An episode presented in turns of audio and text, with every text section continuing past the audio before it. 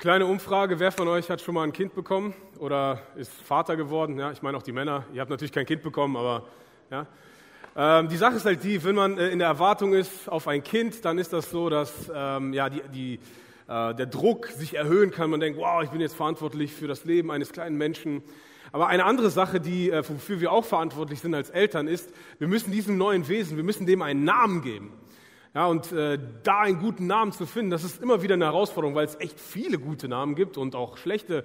Und das dann irgendwie so zu evaluieren, ist dann, ähm, ist dann unsere Aufgabe. Als meine Frau und ich das erste Mal in Erwartung waren, äh, zu unserem Ältesten haben wir auch hin und her diskutiert. Und ich weiß nicht, wer von euch das kennt, der mit einem Partner, Partner zusammen entscheiden muss, wie das Kind dann benannt wird. Dann gibt es halt so Namen, der, dann, dann kommt, kommt meine Frau mit einem Namen und der so rein objektiv betrachtet ein schöner Name ist, aber bei mir so, ne Niemals wird mein Kind so heißen, weil ich mit diesem Namen etwas assoziiere. Ja, ich denke zurück an, eine Klassenkammer, an einen Klassenkamerad, den ich nicht mochte. Ja, und ich will nicht jedes Mal, wenn ich mein Kind anspreche, an diesen Klassenkameraden denken. Offensichtlich hat sich in mir drin an bei meinem Klassenkameraden irgendwas festgesetzt, das über viele Jahre hinweg drin geblieben ist. Für, für all die Eltern, die gerade werdende Eltern sind oder die gerade in diesem Konflikt sind, einen Namen zu finden. Wir reden heute über eine Person, die einen ganz besonderen Namen hat. Und ich schlage euch vor, diesen Namen zu wählen, denn wenn euer Kind so heißt, dann ist es sehr besonders. Ja? Denn wir reden heute über Ahitophel. Ahitophel. Ahitophel ist eine sehr unscheinbare Person im Alten Testament, also in dem ersten Teil der Bibel die von einer Zeit erzählt, die sehr, sehr weit zurückliegt. Ahitophel hat so ungefähr um das Jahr 1000 vor Christus gelebt und Ahitophel war einer der engsten Berater vom König David. König David war einer der beeindruckendsten Könige in der Geschichte von, von Israel und der ein sehr, sehr großes Reich aufgebaut hat.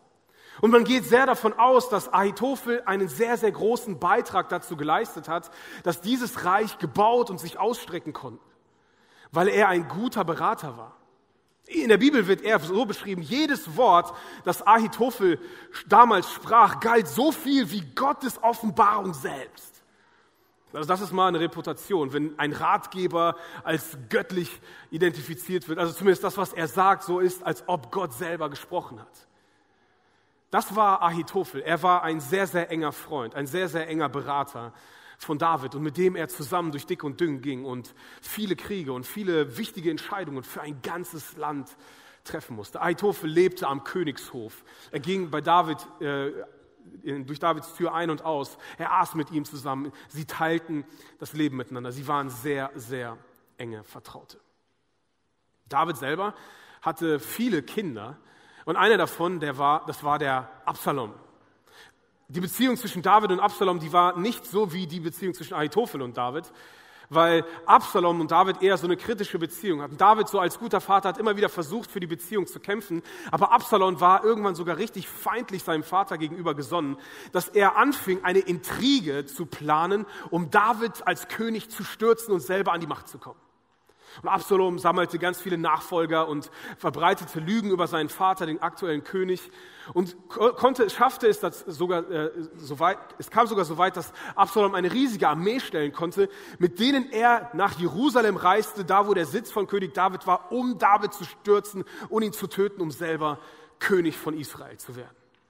Und David sieht diese Gefahr kommen und er packt seinen, seinen ganzen Hofrat zusammen, seine wichtigsten Männer, seine Bodyguards und sie fliehen Hals über Kopf vor der androhenden Macht. Der König und alle, die zu seinem Hof gehörten, verließen sofort die Stadt. Nur zehn Nebenfrauen ließ er zurück, damit sie sich um den Palast kümmern. In der Zwischenzeit in der Zwischenzeit waren Absalom und die Krieger Israels in Begleitung von Ahitophel in Jerusalem eingetroffen. Also der enge Vertraute Davids schließt sich der Intrige und der Verschwörung gegen ihn an. In dieser ganzen Situation, David ist geflohen, Hals über Kopf mit seinem Hausrat äh, und mit, mit seinen engsten Vertrauten. Unter diesen engsten Vertrauten ist auch eine Person, die Hushai heißt. Und Hushai selber ist auch ein sehr, sehr, sehr kluger Mensch, auch ein sehr, sehr guter Ratgeber, den David auch immer wieder einbezogen hat in seiner, in seiner Königsherrschaft. Und dieser Hushai sagt, ich bin integer, ich stehe zu dir, David. Und David sagt, nein, Hushai, du bist so klug, du bist so raffiniert, du bist so von Gott äh, befähigt, gute Ratschläge zu geben. Ich schicke dich zurück zu Absalom nach Jerusalem, damit du für uns halt ihm Ratschläge geben kannst. Also, dass wir davon profitieren können. Und Hushai geht zurück und bekennt Absalom und sagt, ich stehe nicht treu zu dir, sondern ich stehe zum König treu und ich werde dem König Ratschläge geben. Und weil es jetzt so der Fall ist, dass du der König bist, schließe ich mich dir an. Und so hat Absalom zwei gute Ratgeber in einer Position, in der er noch nie gewesen ist, in einer ganz neuen Situation. Und wir müssen wissen, damals war der Informationskanal im, im Volk Israel nicht so schnell wie heutzutage, sondern das, das, das ganze Volk Israel in, in, den, in dem nächsten Dorf gar nicht erst mitbekommen hatten, dass es ein Königswechsel stattgefunden hat. Also Absalom findet sich in einer Situation, wo er auf dem Thron sitzt, der König geflohen ist, aber das ganze Volk noch nicht weiß, dass er jetzt der neue König ist. Also gibt es, gibt es wichtige Entscheidungen zu treffen, wie sie weitergehen. Deswegen wendet sich Absalom an Ahitophel und fragte ihn, gib mir einen Rat, was ich jetzt tun soll. Ahitophel ist der, der sehr, sehr viele gute Ratschläge gegeben hat, der dafür bekannt ist, großartige Ratschläge zu geben, die bahnbrechende Dinge auf möglich machen. Ahitophel antwortet, geh und schlafe mit den Nebenfrauen deines Vaters. David hatte ja zehn zurückgelassen, damit sie sich um den Hausrat kümmern. Und er schlägt vor, Geh auf die Dachterrasse, bau, lass dort ein Zelt aufbauen und geh offensichtlich, öffentlich in dieses Zelt zu den Nebenfrauen deines Vaters. Denn damit drückst du ganz eindeutig aus, ich bin jetzt der König. Ich bin jetzt der Herr im Haus. Der Thron gehört mir. Ahitophel empfiehlt Absalom ein, ein, ein Gebot zu brechen, das Gott dem Volk Israel Jahrhunderte vorher gegeben hat, das genau das explizit beschreibt. Schlafe nicht mit der Frau deines Vaters oder mit den Frauen deines Vaters. Und er sagt, mach das, denn das wird etwas auslösen. Wenn du das machst, danach wird ganz Israel wissen, dass eine Versöhnung zwischen dir und deinem Vater undenkbar ist. Und deine Anhänger werden noch entschlossener zu dir stehen. Der Rat des Ahitophels an Absalom, den verschwörerischen Sohn Davids, ist, brenn alle Brücken nieder. Triff eine Entscheidung, mach etwas, wo es keinen Weg mehr zurückgeht. Wenn du das machst, werden alle wissen, was passiert ist. Und es wird Versöhnung wird nie mehr wieder möglich sein. Und sie errichteten Absalom für Absalom ein Zelt auf dem Dach des Palasts. Alle konnten es sehen, als er zu den Nebenfrauen seines Vaters ging. Absalom befolgte Ahitophels Ratschläge gerade so, wie David es getan hat. Denn Ahitophel war ein sehr kluger, ein sehr weiser Mann, der, der sich in seiner Klugheit und in seiner Weisheit schon mehrfach bewährt hat über die Jahre des, der Königsherrschaft von David hinweg. Und es ist ein kluger Rat, es ist ein weiser Rat. Ahitophel ist hier noch nicht fertig und er sagt, ich habe noch einen Rat für dich. Lass uns das so machen. Sein zweiter Ratschlag ist, gib mir genug Männer, gib mir eine kleine Armee und ich persönlich werde David nachjagen. Ich werde David fangen und ich werde ihn töten. Lass uns ihn sofort attackieren. Sie sind Hals über Kopf hier aufgebrochen und wir müssen dieses Momentum nutzen, um sie platt zu machen. Und Absalom, das erste Mal in dieser Position auf dem Thron, wendet sich zu Huschai und sagt, Herr Huschai, du bist ja auch noch da. Ich habe gehört, du hast auch ein paar kluge Worte zu sagen. Was wäre denn dein Rat? Und Huschai sagt, mein Rat ist, lasst uns erstmal abwarten. Du kennst deinen Vater und du kennst seine Bodyguards, die bewährte Krieger, Soldaten sind. Sie sind wie eine Bären, deren man ihr Junges entrissen hat. Und wenn wir sie jetzt attackieren, werden sie uns niedermetzeln. Lass uns lieber warten und unsere Kräfte stärken. Lass uns die ganze Armee Israels zusammentrommeln und dann in einem riesigen Schlag gegen sie kommen und sie dann attackieren und dann vernichten. Huschai selber weiß, dass der Ratschlag von Ahitophel eigentlich viel besser ist. Aber Huschai spricht seinen Ratschlag Absalom gegenüber in, so, dass, er, dass David davon profitiert. Er weiß, dass wenn sie ihn jetzt sofort nachjagen, David wirklich besiegt werden kann. Er weiß, dass der Ratschlag von Ahitophel immer noch der beste Ratschlag ist, wie früher immer seine Ratschläge gewesen sind. Und Absalom, der neue König, hat die Qual der Wahl. Da sagte Absalom zu all, und alle Männer Israels, der Rat des Akitas Huschais ist besser als der von Ahitophel. Denn der Herr hatte dafür gesorgt, dass der kluge Rat Ahitophels missachtet wurde. Gott hat hier offensichtlich seine Finger im Spiel. Es, er führt es so dazu, dass der Fehl, der, der, der falsche Rat, der etwas schlechtere Rat von Huschai, von Absalom als der bessere Rat empfunden wird, um David zu schützen, weil Gott mit der Geschichte von David noch nicht fertig war, um David vor seinem eigenen Sohn zu bewahren. Und der vielgelobte, lang anerkannte Ahitophel, der Ratgeber Israels, als er merkte, dass sein Rat nicht befolgt wurde, sattelte er seinen Esel, ging zurück in seine Heimatstadt, brachte seine Angelegenheiten in Ordnung und er hängte sich. Er starb und wurde im Grab seines Vaters begraben. Eine etwas absurde Geschichte.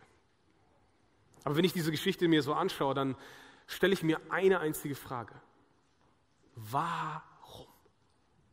Warum? Warum macht ein weiser Ratgeber, der als sehr klug, als einer, der scheinbar mit Gott in Verbindung stand, wieso trifft er so eine Entscheidung? Wie kommt es so weit, dass er sich gegen einen engen Verbündeten setzt? David selber beschreibt die Beziehung zwischen Aitophel und sich folgendermaßen. Du bist mein Begleiter, mein Freund und mein Vertrauter. Wir haben eine enge, intime, eine, eine intakte Beziehung und von einem Schlag auf den anderen ist Aitophel bereit, der Verschwörung sich anzuschließen, David zu stürzen und ist sogar bereit, ihn persönlich zu ermorden. Wie konnte das so weit kommen? Wie kann ein kluger, weiser Ahitophel so dumm werden? Wir müssen wissen, dass Ahitophel selber einen Sohn hatte. Ahitophel hatte den Sohn, der hieß Eliam. Und Eliam hatte eine Tochter, die hieß Bathseba.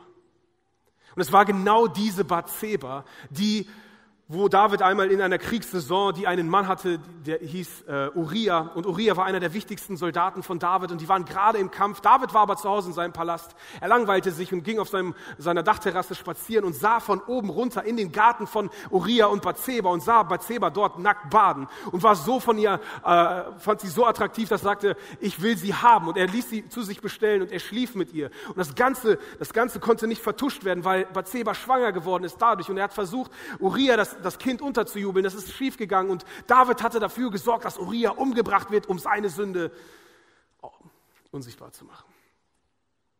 Aber sie ist nicht unsichtbar geblieben. Ahitophel hat es mitbekommen. Und in Ahitophel ist eine Ehrverletzung entstanden. Heutzutage haben wir nicht mehr so ein krasses Ehrgefühl wie in der, in der Kultur damals. David hatte offensichtlich die Familie Ahitophels entehrt. Mit dem, was er da mit der Enkeltochter Ahitophels angestellt hat. Und dieser kluge, weise Ahitophel wird wütend, nächste Folie bitte, und er verbittert. Wut und Verbitterung fangen an, in seinem Herzen zu wachsen. Wir lieben an der Geschichte von Ahitophel stellen wir fest, dass das super gefährlich ist. Wenn Wut und Verbitterung in unserem Herzen Platz haben darf, in uns drin bleiben darf, wenn die Sachen uns nicht mehr loslassen, dann ist das gefährlich. Bei Ahitophel sehen wir das. Ahitophel war selber kein Krieger, er war kein Soldat, er, war er hatte keine militärische Ausbildung. Ahitophel war ein Schickimicki-Typ, der am, am, am Hof des Königs Ratschläge gab. Aber er war derjenige, der sagt, Absalom, gib mir eine kleine Armee und ich werde hingehen. Ich werde David persönlich töten. Da ist etwas in Ahitophel gewachsen, aus Wut und Verbitterung gegen diesen Mann, der die Ehre seiner Familie befleckt hat. Oh, Wut und, und, und Verbitterung sind sehr gefährlich. Und ich glaube, dass, da sind wir auf einmal bei einer Tatsache, die nicht irgendwie alttestamentlich ist, sondern wo, die wir heutzutage immer wieder erleben. Wut und Verbitterung können aus uns Menschen machen, die Unheil stiften. Das gleiche galt über die Jahrhunderte danach auch, bis heute. Das führte sogar dazu, dass einer von, von, von, von den wichtigen Kirchenleitern im ersten Jahrhundert, als, als, als gerade so die ersten Kirchen entstanden, sich, sich notgedrungen sah, da, das zu thematisieren und das an eine Kirche zu schreiben und zu sagen, Leute, es ist gefährlich, ihr müsst aufpassen, wenn ihr es zulasst, dass Wut wachsen darf in euch und euer Herz verbittert, dann wird das, werdet ihr zu einer Gefahr. Und diese Person drückt das folgendermaßen. Er sagt, sagt, lasst nicht zu, dass aus einer bitteren Wurzel eine Giftpflanze hervorwächst, die Unheil anrichtet. Sonst wird am Ende noch die ganze Gemeinde in Mitleidenschaft gezogen. Denn bei Wut ist es so, wenn wir sie wachsen lassen, ist sie wie eine Wurzel. Und ihr Lieben, das, ich glaube, wir alle wissen, dass Wurzeln meistens unterirdisch sind, unsichtbar. Sie breiten sich aus und manchmal kriegen wir es gar nicht mit, dass sich eine Wurzel schon so stark vergrößert, so gestärkt hat, so, sich so etabliert hat in unserem Leben, weil es unsichtbar ist und niemand von außen das auffällt, dass diese Wut, dass diese Verbitterung, diese Verhärtung in uns drin immer stärker wird. Denn Wut ist wie eine Giftpflanze, wie eine bittere Wurzel, die, die, wächst, die wächst und immer stärker wird und daraus etwas erwächst, das giftig ist. Und das, was dann daraus wächst, kann sogar so groß werden, dass wir zum Unheil werden. Bitterkeit ist nämlich die Überzeugung, dass die wachsende Wut auf eine Person, die uns verletzt hat, unser Leben besser macht. Ich weiß nicht, wer von euch das schon mal erlebt hat, dass wenn ihr irgendwo eine Verletzung erlebt habt, in welcher Form auch immer, dass diese natürliche Wut, die in uns vorkommt, und wir sie dann immer weiter tragen, wir uns selber sagen, ich verdiene es, wütend zu sein. Wenn du wüsstest, was sie mir angetan hat, wenn du wüsstest, was er sich geleistet hat, das ist doch mein Recht, wütend zu sein. Und wir glauben, dass wenn wir in dieser Wut verharren, wenn wir bitter werden, wenn, wenn, wenn das wachsen darf, wenn wir das vielleicht sogar noch nähren, dass das, dass, das, dass es unser Leben besser macht. Was, denn was wäre, wenn wir es loslassen? Dann würde er doch durchkommen, dann würde sie doch keine Konsequenzen erleben. Ich habe das Recht, wütend zu sein. Nur die Sache ist die, dass wenn Wut wachsen darf, wenn unser Herz, wenn unser Innerstes verbittert, dann ist das gefährlich. Wir können ein Unheil werden für andere. Denn Wut und Verbitterung tötet nicht nur uns, sondern sie macht auch an, ist auch eine Gefahr für andere. Denn Verbitterung ist so etwas wie Gift zu trinken und zu hoffen, dass der andere stirbt. Wir selber äh, vergehen darunter, aber wir unser, unsere, unser verbittertes Herz führt dazu, dass wir auch andere mit in Mitleidenschaft ziehen. Die Wut und Verbitterung, die Ahitophel hatte, waren, haben dazu geführt, dass er zu einer Art Monster geworden ist. Merkt ihr, wie, wenn wir Wut wachsen lassen und unser, unser Innerstes verbittern darf? Merkt ihr, wie das zu etwas wachsen kann, das sogar größer wird, das wir irgendwann nicht mehr kontrollieren können? Deswegen ist es Paulus auch so wichtig, einen der ersten Kirchengründer ebenfalls in eine Kirche hineinzusprechen. Und er hat diese Kirche in Ephesus, in der heutigen Türkei, vor Augen. Und er weiß wahrscheinlich genau, was für Konflikte in dieser Gemeinde passieren. Und er spricht in das Leben der Gemeinde hinein. Und Paulus sagt, wenn ihr wütend seid, dann versündigt euch nicht. Ich weiß nicht, wem von euch das auffällt, sondern Paulus sagt hier nicht, Christen dürften nicht wütend sein. Christen sollten niemals sauer auf jemanden sein. Das sagt er nicht. Paulus ist ein Realist. Paulus ist jemand, der versteht, wie Gott uns gemacht hat. Denn Gott hat uns emotional gemacht. Gott hat uns mit Gefühlen geschaffen. Und Wut ist eins von Gott geschaffenes Gefühl. Er sagt, wenn ihr wütend werdet, also es wird vorkommen, ihr werdet verletzt werden, denn wenn wir verletzt werden, entsteht Wut, dann kommt eine natürliche Reaktion, eine Abwehrhaltung. Wir gehen in den Angriffsmodus oder wir fliehen. Oder wir, Wut ist vollkommen normal. Aber wenn das passiert, dann lasst nicht zu, dass das zur Sünde wird.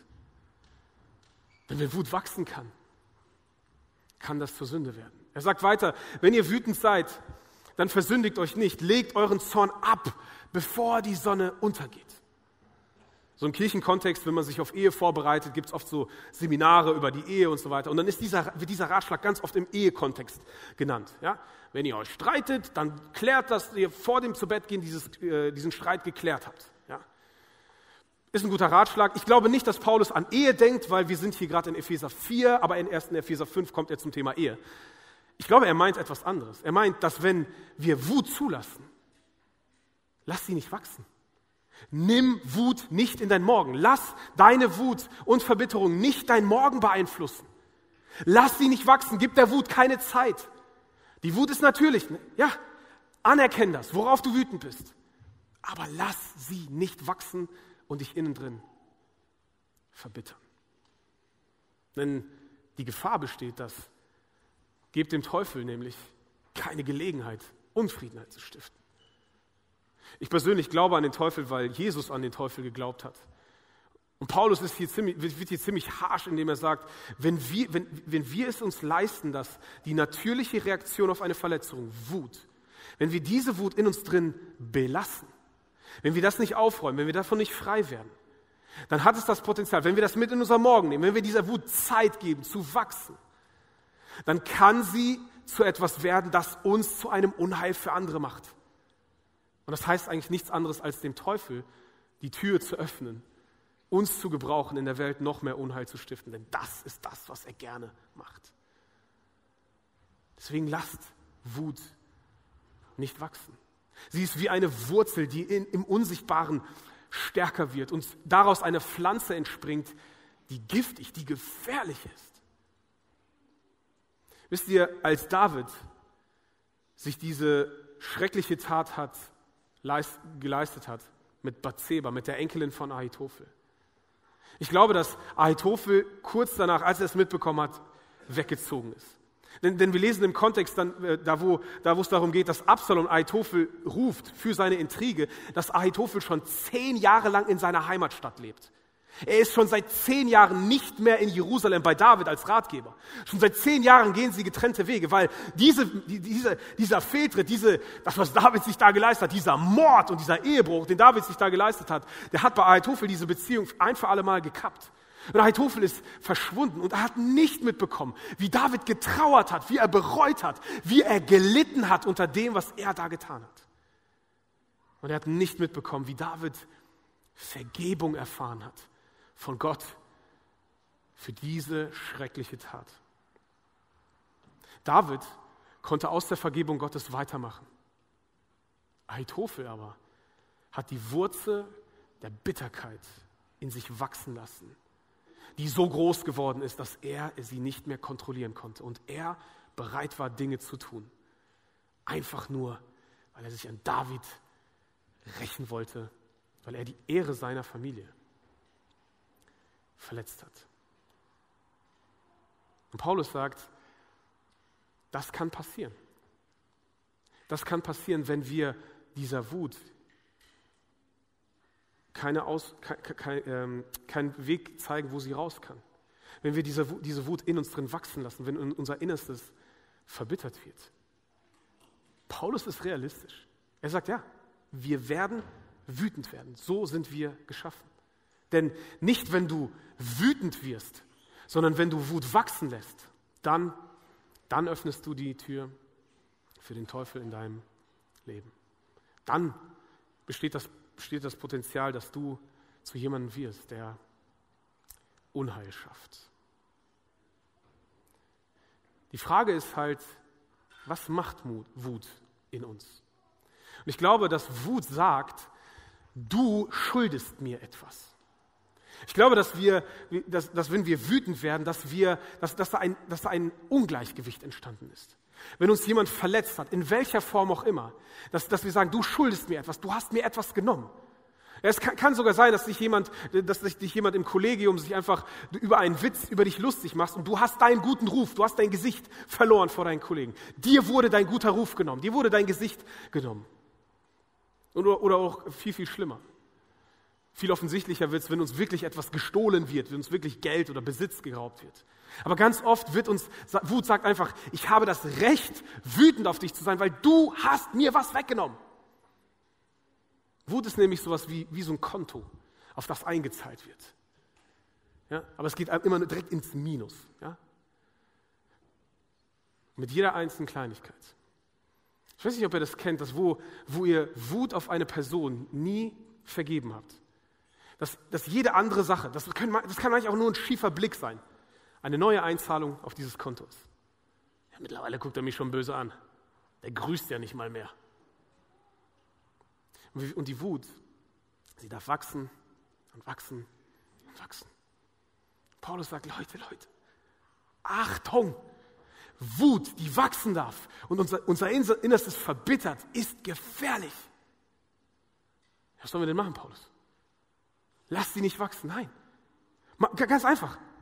Befreit euch einfach von Bitterkeit, von Wut, von Ärger, harten Worten und übler Nachrede, so wie jeder Art von Bosheit. Schüttelt sie ab, so als ob so eine Spinne in euer Ärmel krabbelt und ihr schüttelt sie raus. Befreit euch davon, weg damit. Wisst ihr, das, das griechische Wort, was hier für befreit euch übersetzt ist, heißt äh, im Deutschen eigentlich übersetzt, befreit euch. So ganz einfach, wie das klingt. Lass das einfach locker. Weg damit. Wenn diese Wut in dir kommt, weg damit. Sie darf nicht in dir Platz haben, um wachsen, zu wachsen, um dich innerlich zu verbittern. Dann frage ich mich ehrlich, wie, pff, wie soll das funktionieren? Paulus, so locker. Die natürliche Reaktion Wut auf Verletzung, soll ich abschütteln? Soll ich einfach abwaschen, als ob nichts gewesen wäre? Wir müssen uns vor Augen führen, zu wem Paulus hier redet. Er spricht hier an eine Kirche in Ephesus. Er spricht hier die Epheser persönlich an und er geht davon aus, dass die Menschen, die das lesen oder das hören, dass sie mit Jesus unterwegs sind. Und das, was Menschen, die mit Jesus unterwegs sind, kennzeichnet, ist, dass sie absolute Vergebung erlebt haben. Dass all die Schuld, all die Verletzungen, die wir anderen zugefügt haben, die durch uns entstanden ist, wo, wo ein Schuldenkonto, wo wir auf das Schuldenkonto von jemand anderem eingezahlt haben, für ein für alle Mal vergeben ist. Und deswegen kann er so mutig sagen, weil dir vergeben ist. Weil Gott all das weggenommen hat, weil Gott dich befreit hat, muss Wut, die ganz natürlich entsteht, wenn du verletzt wirst, nicht mehr in dir rumoren, gären und wachsen, sondern du kannst dich davon befreien, indem du der Person vergibst, so wie dir vergeben wurde. Denn Vergebung bricht die Macht von Wut und Verbitterung. Vergeben bedeutet das, was in mir wachsen darf, diese Wurzel in mir drin, rauszureißen wie Unkraut, weil es Unkraut ist und Unheil schaffen wird. Das ist eine natürliche Folge, denn wenn wir Wut wachsen lassen, wird sie zu einer Giftpflanze werden, die Unheil schafft. Aber Vergebung ist das Jäten des Herzens von Wut und Verbitterung. Dem anderen vergeben bricht die Macht von Wut und Verbitterung. Ihr Lieben, vergeben und versöhnen, das ist ein Unterschied. Vergeben ist eigentlich nichts anderes als, es bedeutet, dass wir das Recht auf, auf Rache verzichten. Wir verzichten persönlich darauf, dass dieses Ungleichgewicht von uns wieder ausgeglichen werden muss. Das bedeutet, jemandem zu vergeben. Versöhnung ist dann der Schritt danach, wenn diese Beziehung wiederhergestellt wird. Das bedeutet, ich kann jemandem vergeben, unabhängig von dem, was der andere macht. Ich verzichte einfach darauf, mich an ihm zu rächen, es ihm heimzuzahlen. Ihm auch so einen Spruch reinzudrücken. Ihn auch zu demütigen vor den Kollegen beim nächsten Mal. Ich verzichte darauf. Und Paulus sagt, Leute, weil Wut dieses Potenzial hat, in euch zu wachsen und aus euch deswegen zu jemandem zu machen, der Unheil stiftet, befreit euch davon. Jätet euer Herz aus indem ihr der Person vergebt und darauf verzichtet, selber dafür zu sorgen, dass Gerechtigkeit entsteht. Werdet die Wut los. Befreit euch davon. Jemand sagte mal, wenn du vergibst, ändert das keineswegs die Vergangenheit, aber es ändert deine Zukunft. Die Vergangenheit wird da sein, die Verletzung wird immer noch da sein. Und es kann sein, dass du jemandem vergeben hast, indem du auf Rache oder auf, auf Gerechtigkeit verzichtest. Und es wird ihr immer wieder vorkommen. Was wäre, wenn Aitofel David vergeben hätte? Er wäre wahrscheinlich der kluge Berater an Davids Hof geblieben, aber er hätte die Kinder, die David nachher mit seiner Enkelin gezeugt hat, er hätte sie vorbeilaufen sehen und er wäre immer wieder daran erinnert, was David seiner Enkeltochter angetan hat. Aber wenn er sich, wenn er sich dann selber daran erinnert, ich habe ihm doch vergeben, hätte er sein Herz sich selber beschützt davor, dass Wut zu dieser Gefahr werden kann. Dass Wut so viel Zeit hätte zu wachsen. Aber Heitophel nimmt sich zehn Jahre Zeit und verändert die Zukunft. Und ihr Lieben, Ahitophel hat nicht nur seine Zukunft ruiniert. Er hat nicht nur sein Leben beendet, sondern dieser ganze Konflikt, der durch seinen Ratschlag eskaliert ist, hat dazu geführt, dass 20.000 Familien um ihre Männer und Söhne geweint haben. Denn das war das Resultat dieses Konflikts zwischen Absalom und David, dass 20.000 Mann gestorben sind. Also unsere Wut in uns drin beeinflusst nicht nur mich, zerstört nicht nur mich, sondern auch andere um mich herum. Was ist deine Verbitterung? Gibt es Menschen in deinem Leben, an die du denkst, äh, oder vielleicht sogar noch aggressivere Reaktionen in dir hervorrufen? In, in der Nachbarschaft, in der ich groß geworden bin, hatten wir äh, einen älteren Mann, der offensichtlich verbittert war, weil wir Kinder hatten alle Angst vor dem. Ja? Äh, und das Schlimmste war, er wohnte direkt neben dem Spielplatz, wo wir Fußball gespielt haben. Und es kam halt immer wieder mal vor, dass der Ball in den Garten von dem, von dem älteren Herrn geflogen ist. Das Problem war, niemand wollte bei ihm klingeln. Aber es kam vor, dass der Ball am nächsten Tag wieder am Spielplatz lag, aber mit so einem Loch. Da war jemand, der auf unschuldige Kinder, die einfach nur rumkicken, verbittert war, wütend war, ihre Bälle zu zerstechen. Das hatte nichts mit uns zu tun. Da war irgendetwas vorgefallen, irgendeine Verbitterung vorgefallen, die ihn hart gemacht hat und ihn zu einem Unheil hat werden lassen. Denn das ist das Potenzial, das wachsende Wut, die zu Verbitterung führt, in uns hat. Deswegen sagt Paulus, befrei dich davon. Vergib. Verzichte darauf, Gerechtigkeit wiederherzustellen. Ihr Lieben, ich bin ganz ehrlich, das ist eigentlich für uns unmöglich, so zu leben. Das geht nur, das geht nur, wenn uns vergeben ist. Wenn, wenn uns von Gott vergeben ist. Wenn wir das in Anspruch nehmen, was Jesus getan hat, was dieses Kreuz hinter uns symbolisiert, dass er sich hingegeben hat als ein Opfer, worüber wir heute gesungen haben, damit uns vergeben ist, damit unser Konto für ein für alle Mal geschlossen wird. Ihr Lieben, dann kriegen wir Gottes Superkraft, seinen Geist in uns. Das klingt vielleicht absurd, aber das ist das, was, was wirklich passieren kann, wenn wir Jesus nachfolgen. Gott befähigt uns, so verrückt zu sein, auf Rache zu verzichten, obwohl wir es verdienen, sie umzusetzen. Mit ihm, durch ihn. Übernatürlich. Manchmal übernatürlicher als übernatürlich für den einen oder anderen, je nach Schwere der Verletzung. Können wir, um uns zuliebe, und den Menschen in unserer Umgebung zuliebe. Die Wurzel der Verbitterung rausreißen. Hier sind drei Tipps, wie wir das machen können. Erstens, mach dir bewusst, auf wen du wütend bist. Es kann sein, dass deine, dein Herz, dein Inneres das schon so bitter geworden ist, dass du, erst, dass du erstmal nachdenken musst, auf wen du eigentlich wütend bist. Ist es, der, ist es dein Vater, der in deiner Kindheit nicht da war? Ist es deine Mutter, die dich vielleicht ungerecht behandelt hat? Sind es dein Lehrer, deine Freunde, deine Klassenkameraden, deine Geschwister, Verwandte, dein Nachbar? Wer, auf wen bist du eigentlich wütend? Identifiziere, auf wen sich deine Wut richtet. Bist du auf Gott wütend, weil du glaubst, dass er dir etwas schuldet? Dass du eigentlich etwas verdient hättest, was er dir nicht gegeben hat? Dass er dir vielleicht die Mutter genommen hat als Kind oder den Vater ob sie gestorben sind oder sich getrennt haben. Du hättest es eigentlich verdient, eine ordentliche Familie zu haben. Auf wen bist du wütend? Und zweitens, finde heraus, was dir genommen wurde. Definiere, beschreibe wirklich, was hat diese Person dir weggenommen. War es vielleicht dein Ehepartner, dein Ex-Ehepartner, der dir die Möglichkeit genommen hat, eine intakte Familie zu leben?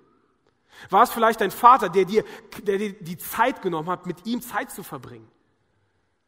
War es vielleicht dein Bruder, der dir genommen hat, der, der dir deine Würde genommen hat, weil er dich immer klein gehalten hat? Was wurde dir genommen? Lieben, ich glaube, wir brauchen Schritt eins und zwei, damit wir zu drei kommen können, weil dann erst können wir Nummer drei vergeben. Es muss klar sein, auf wen wir wütend sind und was diese Person uns geraubt hat. Vergebung kann nämlich erst geschehen, wenn klar ist, wem und was vergeben wird. Befreie dich davon. Denn wachsende Wut und Verbitterung kann dich zu einem Unheil werden lassen. Ich will euch eine Frau zum Abschluss vorstellen. Diese Frau ist Corrie ten Boom. Corrie ten Boom ist eine Holländerin, die in der Zeit des Nationalsozialismus gelebt hat und die mit ihrer Familie, mit ihrem Vater und ihrer äh, Schwester zusammen in einem Haus gelebt haben und sehr raffiniert äh, geschafft haben, ganz, ganz viele Juden in Holland äh, zu schützen, zu, durchzuschleusen, zu bewahren vor der Deportation. Und irgendwann die, wurde die Familie erwischt und sie selber kamen auch ins KZ. Und Corrie und ihre Schwester kamen ins Konzentrationslager und sie haben schreckliche Dinge erlebt. Und Corrie hat sehr viel verloren. Sie, sie hat einen großen Teil ihrer, ihrer, ähm, äh, ihrer Jugendzeit verloren. Sie hat einen großen Teil ihrer, ihrer Menschenwürde verloren. Sie hat ihre Schwester verloren, die ist dort gestorben. Und Corrie selber hatte das, hatte das Glück, dass sie den Krieg überlebt hat und befreit wurde. Und sie ist freigekommen. Aber weil sie von, von, von klein auf an eine sehr enge Beziehung zu Gott hatte, hat sie angefangen, das, was sie erlebt hat und das, was sie all durch diesen ganzen Prozesse, was in ihr vorgegangen ist, hat sie angefangen, das anderen Menschen zu berichten und davon zu erzählen. Und an einem Sonntag ist sie in München in einer Kirche und berichtet wieder und ähm, erzählt, was Gott in ihr verändert hat durch diese Zeit. Und nach dem Gottesdienst kommt ein Mann auf sie zu und sie erstarrt. Denn sie weiß ganz genau, wer das ist. Das war einer der Wärter von dem KZ, in dem sie war. Und sie hatte eine direkte, direkte Begegnung mit diesem Mann. Und sie war sich ziemlich sicher, dass er sie nicht erkannt hat, denn es war schon einige Zeit vergangen. Und der Mann spricht sie an und sagt, Frau Bohm, ich, ähm, Sie sagten was von dem, von dem KZ und ich war dort Wärter. Und Gott ist, ist mir begegnet. Und er hat mir meine Schuld vergeben. Und ich wollte Sie bitten, können, können Sie mir vergeben? Und ich will das, was weiter passiert, aus dem Buch von Corrie ten Boom vorlesen. Kälte umklammerte mein Herz. Doch Vergebung ist kein Gefühl sondern in erster Linie ein Akt des Willens. Ich betete und hob die Hand. Ich betete darum, dass Gott mir das Gefühl der Vergebung schenken möge. Einer mechanischen Bewegung legte ich meine Hand in die Hand, die sich mir entgegenstreckte. Dann geschah etwas Unglaubliches. Ein heißer Strom entsprang meiner Schulter. Er lief meinem Arm entlang und sprang über unsere beiden Hände. Mein ganzes Sein wurde von dieser heiligen Wärme durchflutet. Ich hatte plötzlich Tränen in den Augen und konnte sagen, ich vergebe dir. Ich vergebe dir von ganzem Herzen. Niemals zuvor hatte ich Gottes Liebe so stark wie in diesem Moment verspürt. Lieben, Wut ist ganz normal, eine ganz normale Reaktion, wenn wir verletzt werden. Wie schwer oder wie leicht die Verletzung auch immer ist. Relativier das nicht. Es ist okay, wütend zu sein. Aber wachsende Wut führt zu Verbitterung, die dich zu einer Gefahr für andere machen kann. Vergebung aber, der Verzicht auf Rache, bricht die Macht von Wut und Verbitterung.